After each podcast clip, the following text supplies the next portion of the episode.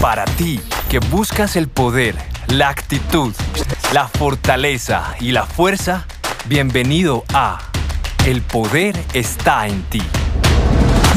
Saludamos nuevamente a todas las personas que se conectan en estos momentos a nuestros habituales podcasts donde hemos tratado diferentes temas y hemos hablado con diferentes personas. La idea es continuar con diálogos, con invitados y con ustedes obviamente que eh, nos escuchan continuamente y están atentos a todas nuestras publicaciones y contenido pues esperamos brindarles todas las herramientas necesarias para que pues ustedes encuentren el poder que está en cada uno de ellos. Y sin más preámbulo, hoy saludamos a nuestra mesa y a nuestros compañeros de trabajo, al equipo y a nuestros invitados de hoy. Diego Piñeros, muy buen día, buena tarde o buena noche donde se encuentren cada uno de nuestros oyentes. Sandrita, muy buen día, tarde, noche para todos los escuchas. Bienvenidos a este su espacio, El Poder está en ti. Empodérate de tus actos. No sueñes con el éxito. Construyelo. Hoy tenemos un invitado muy especial, Diego, y es el señor Francisco Javier Ruiz. Él es empresario, es una persona que conoce muy bien todo el tema de finanzas y es nuestro invitado especial porque precisamente vamos a hablar de cómo se logra el poder en las finanzas. Es un tema chévere que todo el mundo quiere saber, ¿no? Yo también quiero saber cómo empoderarme financieramente. Es una maravilla de tema, es una pregunta que nos hacemos constantemente, que está todos los días dándonos vueltas en la cabeza porque el dinero es uno de los elementos principales de nuestra vida. Nos guste o no nos guste, nos parezca o no nos parezca, para casi toda actividad que vamos a realizar necesitamos dinero. Y Francisco Javier es una persona que entiende muy bien del tema, trabaja con criptomonedas, trabaja con inversiones reales, hace de todo. Eh, no conozco su patrimonio para, para, que no, para que no le hagamos preguntas así como raras. Pero le va muy bien en la vida, muy bien en la vida y creo que es un hombre financieramente muy inteligente. Así que sin más preámbulo, démosle la bienvenida a Francisco Javier. Damos la bienvenida al invitado de la semana. Francisco, ¿Cómo estás? Bienvenido a El Poder está en ti, a estos podcasts. Eh, felices de eh, contar contigo y con tus conocimientos y tu presencia. ¿Cómo te va? Muy bien, muchas gracias. Eh, muy agradecido por la invitación y, bueno, esta introducción es, es halagadora. pues hemos recorrido estas, estos años de vida. Yo soy un hombre de 46 años, casi 47 y y pues nos hemos ido formando en este mundo empresarial, del emprendimiento, de los negocios, pues a puro pulso. Y, creo que eso nos da un poquito como de autoridad, sin querer ser pretenciosos en el tema, pero pues la experiencia eh, nos permite hablar con, con cierta categoría del tema y bueno, con mucho gusto lo que hemos podido nosotros aprender en este, en este recorrido de la vida, pues para eso estamos, para, para, ayudar a otras personas que también se puede salir adelante sin haber nacido en cuna de oro, como se dice por ahí. Bueno, precisamente y frente al tema, voy a hacer una, una pregunta global. Eh, muchas de las personas que nos acompañan o nuestros escuchas son colombianos. ¿Es difícil en Colombia o es fácil o tú qué crees que sea el generar finanzas, empresa, el crecer financieramente? Yo, creo que es fácil o difícil dependiendo la información que tengas en la cabeza. Es decir, eh, eh, no puedes dar lo que no tienes. Y, yo creo que la, el, primer, el primer eslabón que hay que superar es el de, la, de la educación. Y el de la educación no necesariamente la de ir 11 eh, años al colegio, al bachillerato, a la universidad y el posgrado es básicamente querer nutrirse de la información. Hoy en día, hoy en día, el que no, el que no quiera saber de un tema, el que no sepa de un tema es porque no quiere, porque tú entras y lo googleas y encuentras cualquier cantidad de información. Información de tipo financiero hay la que tú te imaginas, y si tú quieres aprender sobre finanzas personales, hay cualquier cantidad autores muy buenos todos muy reconocidos, mucha literatura que tiene que ver con el tema. Eh, que se complementan y que a la postre terminan siendo lo mismo. O sea, cuando tú aprendes que el dinero es energía y que em, poner el dinero a trabajar y no poner el dinero que trabaje para ti y no tú trabajar por el dinero, cuando entiendes eso y coges el, negocio apropiado o, la actividad económica apropiada, la que se asemeje a tus, a tus condiciones personales, pues ahí es donde está el éxito. Entonces, la respuesta es como ambigua, pero, pero es fácil si tú quieres aprender sobre esto y es difícil si, si tú quieres hacerlo para que, para que las cosas te lleguen por, por caídas del cielo, sin, sin, sin, sin educación. Es básicamente eso. Entonces, eh, la respuesta es esa, depende de la educación, depende de lo que tú quieras, en lo que te quieras enfocar y, de darle para adelante. Y ahí es donde se hace fácil, diría yo.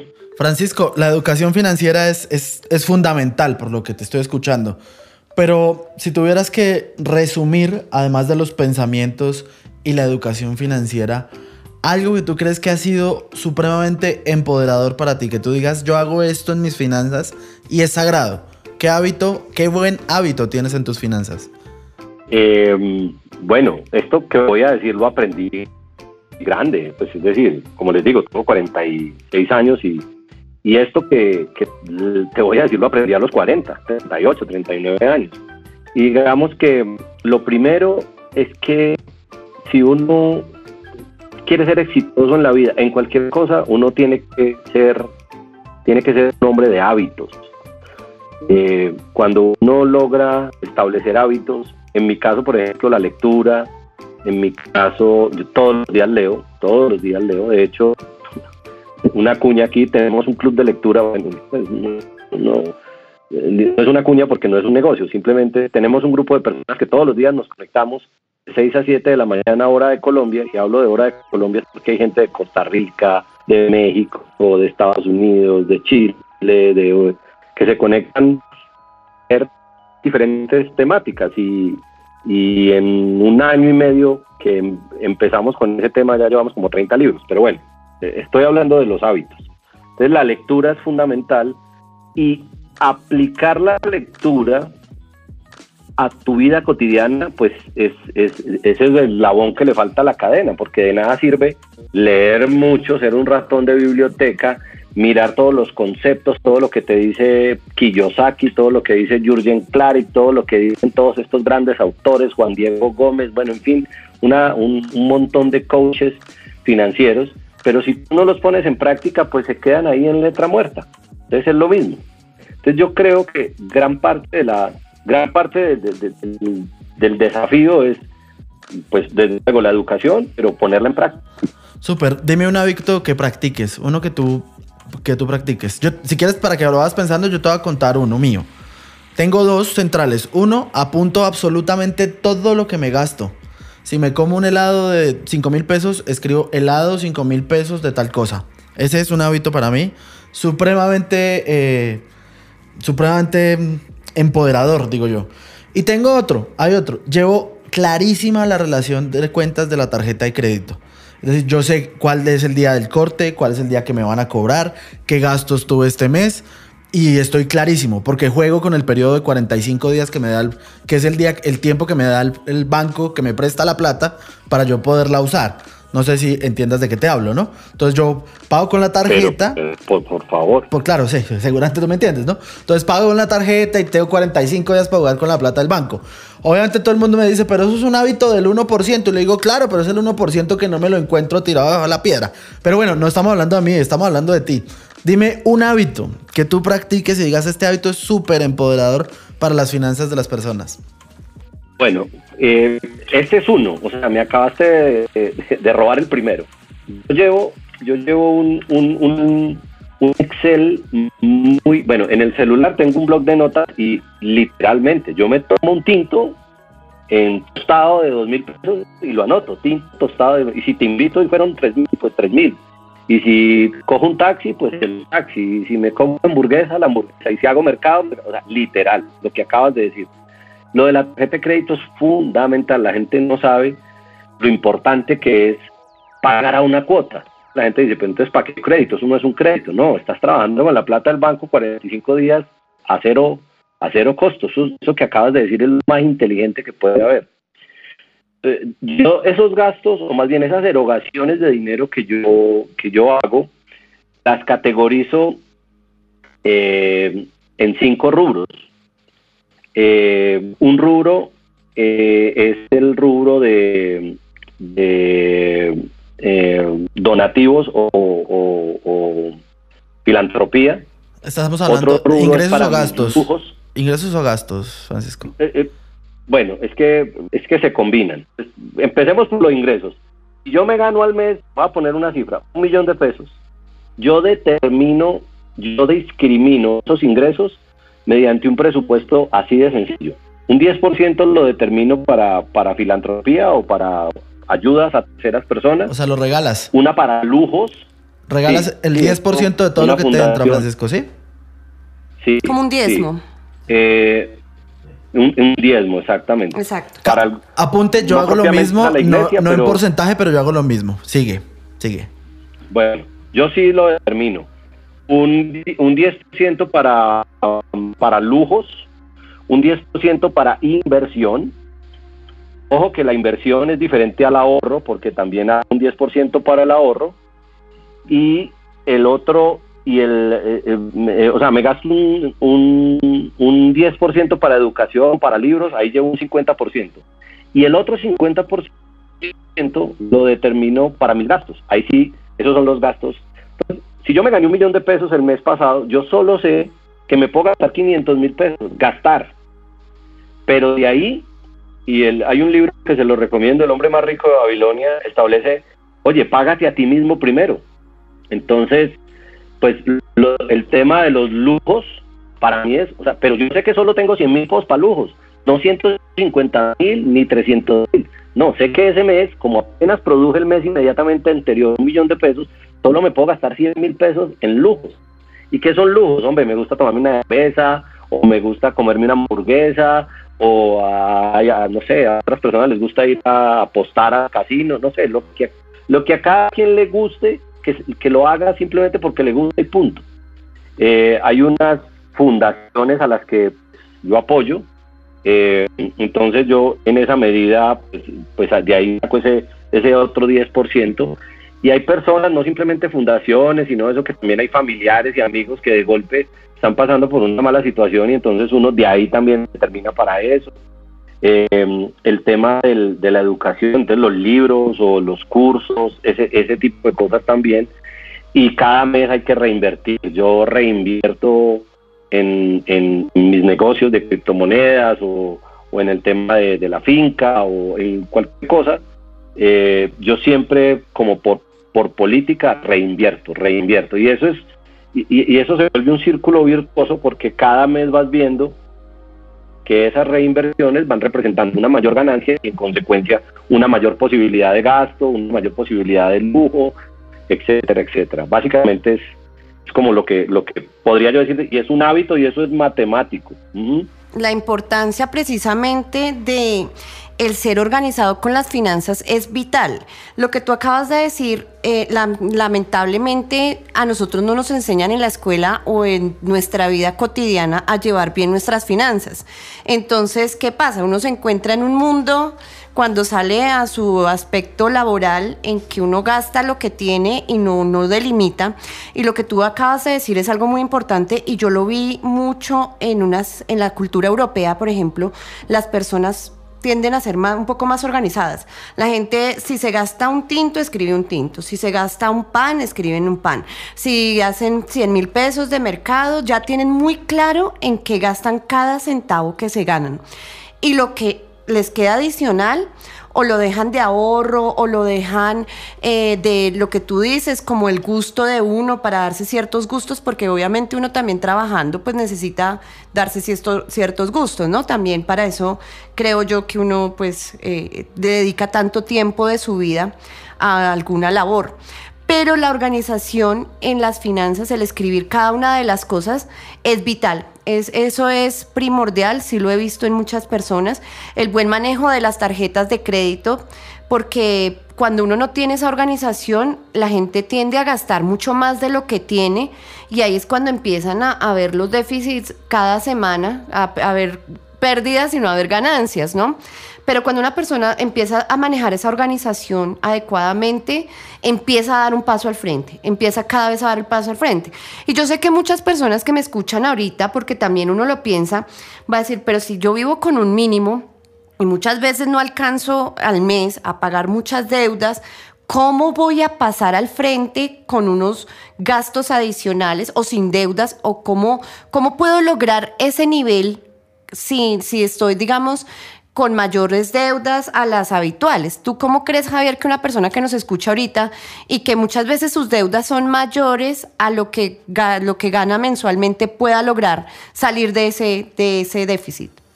Bueno, e, es una pregunta muy importante porque, pues, sería muy sencillo que una persona que apenas está empezando su vida laboral, yo por ejemplo, estoy diciendo a mi hija que tiene 19 años y está en la universidad, ya pues gracias a Dios eh, recibe mi ejemplo y, ahorra y tiene también, lleva como sus cosas muy claras. Entonces digamos que para ella es muy sencillo porque ella pues ya no está embarcada en todas las deudas que tiene. Y la pregunta tuya va enfocada es, yo me gano un salario mínimo y ya debo, dicho a cada santo le debo una vela, me, llegan 500 mil pesos quincenales y, y mis gastos y mis obligaciones son de 700 mil pesos. Entonces ahí es donde, donde tienes que empezar a tomar decisiones muy importantes y muy radicales. Em, pues obviamente tienes que buscar una fuente de ingresos que te equipare los gastos actuales que tienes. O sea, eso es impajaritable porque de lo contrario el web va a terminar siendo cada vez más grande todos los meses, todas las, todas las quincenas. Entonces, o reduce sus gastos que difícilmente lo pueden hacer porque una persona que paga arriendo no puede disminuir el arriendo, el arriendo es lo que te cobra, lo que te gastas en buses o en transporte o en gasolina si tienes transporte, pues te lo gastas cada semana para ir al empleo.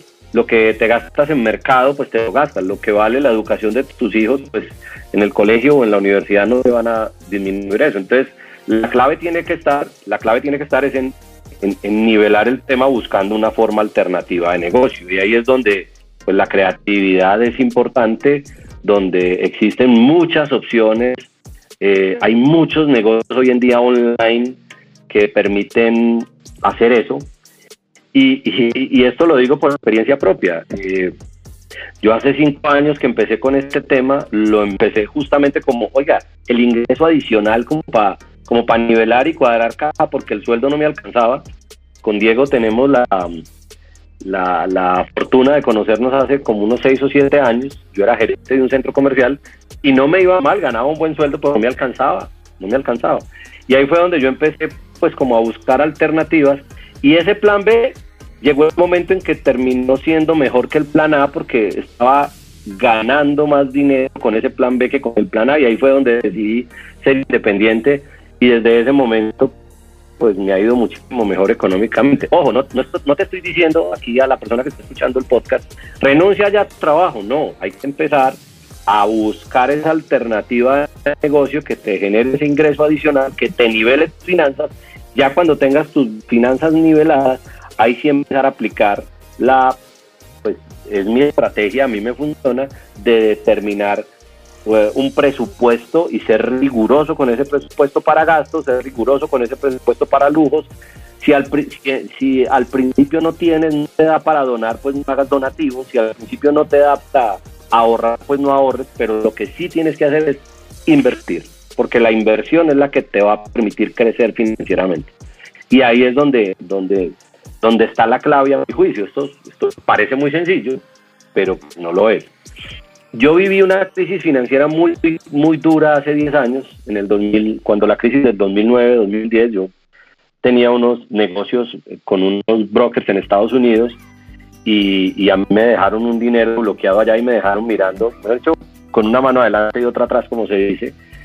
Y eh, que no vayan a decir que yo voy a incentivar el no pago a los bancos, pero, pero si, si tú tienes que escoger entre darle una deuda a un banco y comer, pues yo creo que la decisión está tomada. nadie han metido a la cárcel por deber plata. Y tú lo que puedes es dejar de pagar al banco, ubicar financieramente, o sea, empezar a emprender y después negociar la deuda con los bancos. Eso sí, págala, en algún momento págala, porque pues eso también es energético, o sea, no pagar lo que uno debe, pues a mí me parece que eso se le devuelve a uno, pero tú lo que sí puedes decir es, en este momento tengo que pagar, cuando tenga lo pago y mientras tanto empezar a generar un nivel de ingresos que después te permita hacer esto. Y, ya, y, pues, vuelvo y te digo, suena muy sencillo, es, es, es complejo, pero, pero se puede, sí se puede, sí se puede salir del, del, del bucle, del círculo vicioso de endeudamiento, endeudamiento y, pero pues tiene que partir de una decisión de la persona de querer salir del hueco, ¿no? Hablemos al son de un café. Listo, yo quiero, yo quiero hacerte una pregunta, pero pues primero voy a recapitular un poquito porque te echaste un libro de finanzas eh, para personas en cinco minutos. sí, sí, estuvo bueno. primero, primero, esto es matemático. El dinero, eh, en últimas, es un papel y representa números. Entonces aquí no hay sino dos alternativas. O ganas más o gastas menos. ¿Listo? De ahí para arriba todo. O ambas. O ambas, claro, por supuesto. O ambas, de acuerdo. Pero no hay otra, no hay otra. Hay mucha gente que, que, a veces me hace, me pregunta cosas y cuando le digo o te buscas una nueva fuente de ingresos o recortas la vida que tienes, prefieren no volver a hablarme, ¿no? Porque estarán esperando una forma mágica, me digo yo. No existe, no existe. O ganas más o gastas menos. ¿Listo? O ambas, o ambas. Esa creo que es lo primero que quiero, que quiero recapitular de lo que, de lo que tú acabas de decir. Segundo, quiero apuntalarte aquí cuando hablabas de la creatividad, que es muy importante y buscar en los nuevos negocios y en las nuevas tendencias. Quiero que la gente que nos está escuchando se dé este permiso. Se vale fallar. Porque es que la gente abre un puesto de, de vender empanadas y si no vende 200 empanadas la primera semana ya cerró. No, digamos, primero no nos hemos tomado la suficiente tarea de estudiar el negocio en el que queremos emprender y aún así, somos osados, abrimos, obviamente nos va mal, y entonces decimos, no, es que esa vaina conmigo no es. Entonces cuando decimos esa vaina conmigo no es, es como estar diciendo, ah, no, yo no quiero plata, porque eso la plata a mí como que no se me da. Y es un error absolutamente fundamental. Entonces creo que cuando tú hablas de la creatividad, hay que ser muy creativo, hay que emprender, pero también hay que saber emprender y saber persistir. Y tercer y último temita, evidentemente, como dices tú, todo está a través de las pequeñas acciones. Son las pequeñas acciones las que determinan nuestro presente y nuestro futuro y pasa lo mismo con el dinero. Hay una cosa ahí que tú dijiste que, que, quiero decir y evidentemente fue que cuando quebraste o cuando tuviste esa crisis financiera con el dinero que metiste con brokers en Estados Unidos, cometiste un error, que no te lo quiero juzgar y restregar, sino quiero que los, las personas que nos escuchen sean conscientes. Y es que seguramente pusieron todo, pusiste todos los huevos en la misma canasta. Y eso a uno se lo dice, se le dice hasta, la mamá. Le dice, mi hijo, no se la juegue todo con la misma persona. mire posibilidades, mire opciones, como cuando uno está enamorado muy joven y le dice, mi hijo, no se case tan rápido, hay más personas en el universo, igualito en las inversiones, igualito en las inversiones. Hay posibilidades de montar un puesto de empanadas, uno de arepas, una pastelería, asesorías virtuales. Es decir, hay cantidad de negocios por hacer y a veces de pronto somos tercos porque la rentabilidad que nos pintan está muy buena. No sé si sea tu caso o qué pasó en tu caso, ahora nos cuentas rápido. Y uno se va y se va como loco porque es que yo como lo que soy es em, fotógrafo. Entonces como lo mío es la fotografía, yo solamente puedo ser fotógrafo y si no soy millonario siendo fotógrafo, pues no servir para vivir. Y ahí hay una equivocación que es seguramente una creencia limitante que está detrás. Quería preguntarte, Francisco, aquí, porque de pronto mucha gente que nos escucha puede tener esta percepción que yo llegó a mi cabeza y es, ¿alguna vez te han dicho que eres chichipato, como llaman aquí popularmente? Eh, no, no, sabes que no, porque que el concepto de abundancia, a mi juicio, es un concepto, es un concepto mental. Eh, y, aquí voy a decir algo, y, lo digo con conocimiento de causa. Eh, conozco gente tan pobre, tan pobre en la vida que lo único que tiene es dinero. Y con eso digo todo. Y, y, tú sabes que en el sector donde me movía hay muchos de esos. gente tan pobre que estaban llenos de plata. Sí, en y eso lo digo porque eran personas que eh, eran personas que nunca descansaban, eran personas que no se daban no se daban tiempo con su familia, eran personas que eh, eh, mejor dicho no se gastaban un peso de más y ahí es donde conecta la parte que hablé ahorita, darse lujos. ¿Cómo así que yo me mato trabajando, estoy lleno de plata y ni siquiera soy capaz de sacar unas vacaciones conmigo y con mi familia? O sea, entonces ¿dónde está? ¿Para qué trabajo? Estoy atesorando dinero para quién? ¿Para pa, pa, pa mis yernos? En mi caso tengo es hijas, o para mis nueros, o las nueras, bueno, en fin. Sí. Eh, me- eh, vo- voy a ese punto. Y lo que dijiste ahorita, que era con lo que iba a seguir, es que el aprendizaje en esos negocios que he fracasado, o sea, no se imaginan cuánta plata he perdido.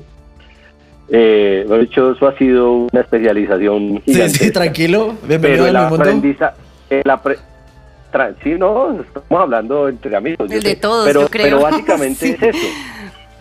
Es que el, el que no, el que ha emprendido ha cometido, y Diego lo dice, eh, no, no les dé miedo equivocarse. Claro, nadie monta un negocio para perder plata, eso nadie lo hace. Pero es que hay gente que no lo monta por miedo a perder. Y el que le tiene miedo a perder, pues también le tiene miedo a ganar. Hay que arriesgarse. Ah, que uno va aprendiendo a ser más selectivo y que uno va aprendiendo a, tomar mejores decisiones pues con las experiencias pasadas. Por supuesto, eso es lo que se conoce como experiencia. Pero eso no significa que entonces te quedes, te quedes, te quedes quieto, porque eso no se trata. Entonces, por eso, en lo personal, pues yo tengo varias fuentes, gracias a Dios, las hemos podido ir creando en, en estos días. Yo llegué a Bogotá hace, en el año 99 y ni modo decir que ni con la maleta, porque la maleta era prestada. Casamente la ropita que traía, en serio. Y hoy en día, pues en Bogotá me, agra me, me- soy muy agradecido con Bogotá porque me ha dado todo lo que tengo, entre otras cosas mi familia, que es lo más importante, y las cosas materiales que van y vienen. Y hemos ganado mucho dinero y también hemos perdido dinero, pero lo importante es que hemos aprendido a hacer dinero y hacer negocios. Y uno ya sabe y entiende que en los negocios hay que arriesgar y que unas veces se gana y otras veces se pierde. Tips y herramientas empoderadoras. Francisco, rápidamente regalémosle a las personas que nos escuchan tips para emprender, invertir a partir de tu experiencia. ¿Cuáles serían los tips que nos puedes brindar hoy?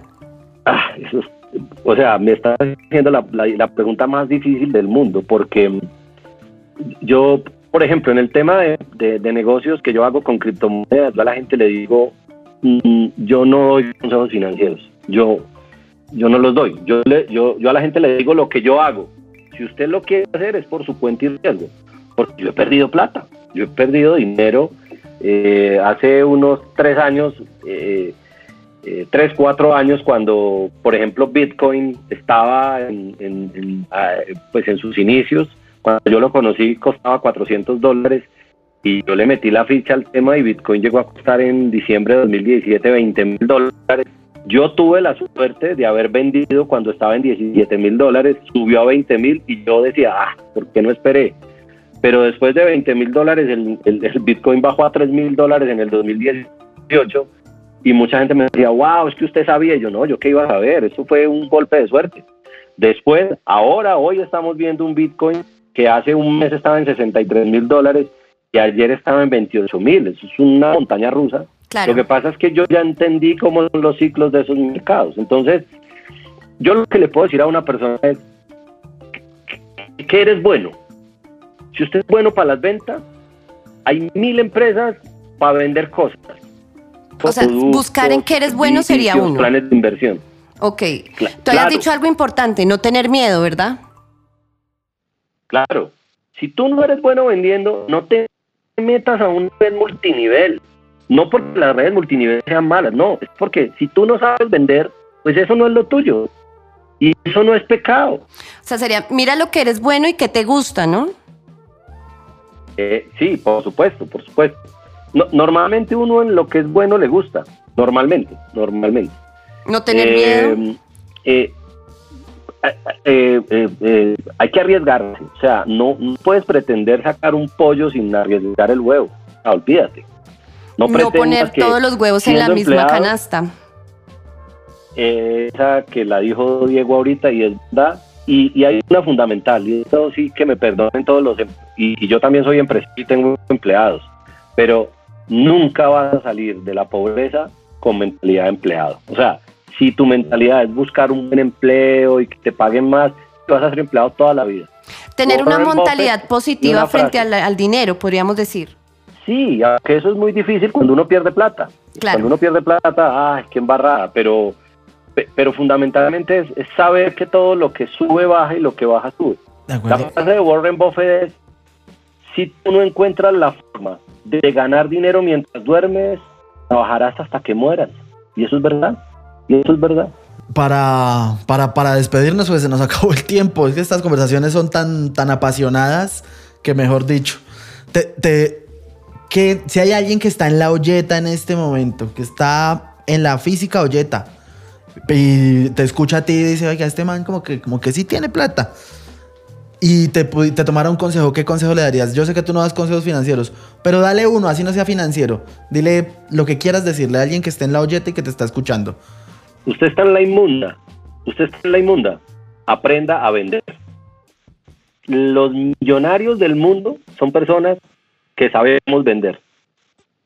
Entonces, aprenda a vender. Ese es el único consejo que le doy. Aprenda. Ay, que no me gusta. Ah, bueno, entonces, pues lo siento, vas a seguir en la inmunda. Pero si te das la oportunidad, hay muchos cursos de marketing, de ventas, gratuitos eh, en YouTube. Aprende a vender, aprende técnicas de ventas. Que si aprendes a vender, aprendes a vender lo que sea y ahí está la plata.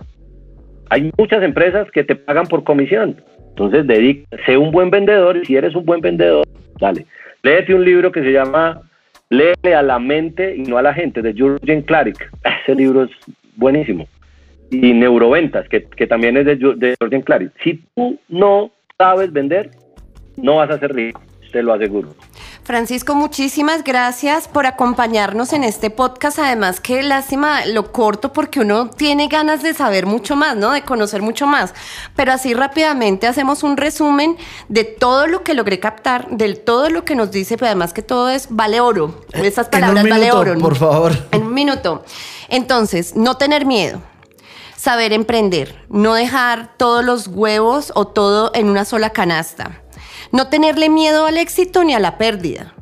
Y obviamente eh, el hacer, la, mentalidad, ¿no? El, estar consciente de que uno gana o pierde en esto.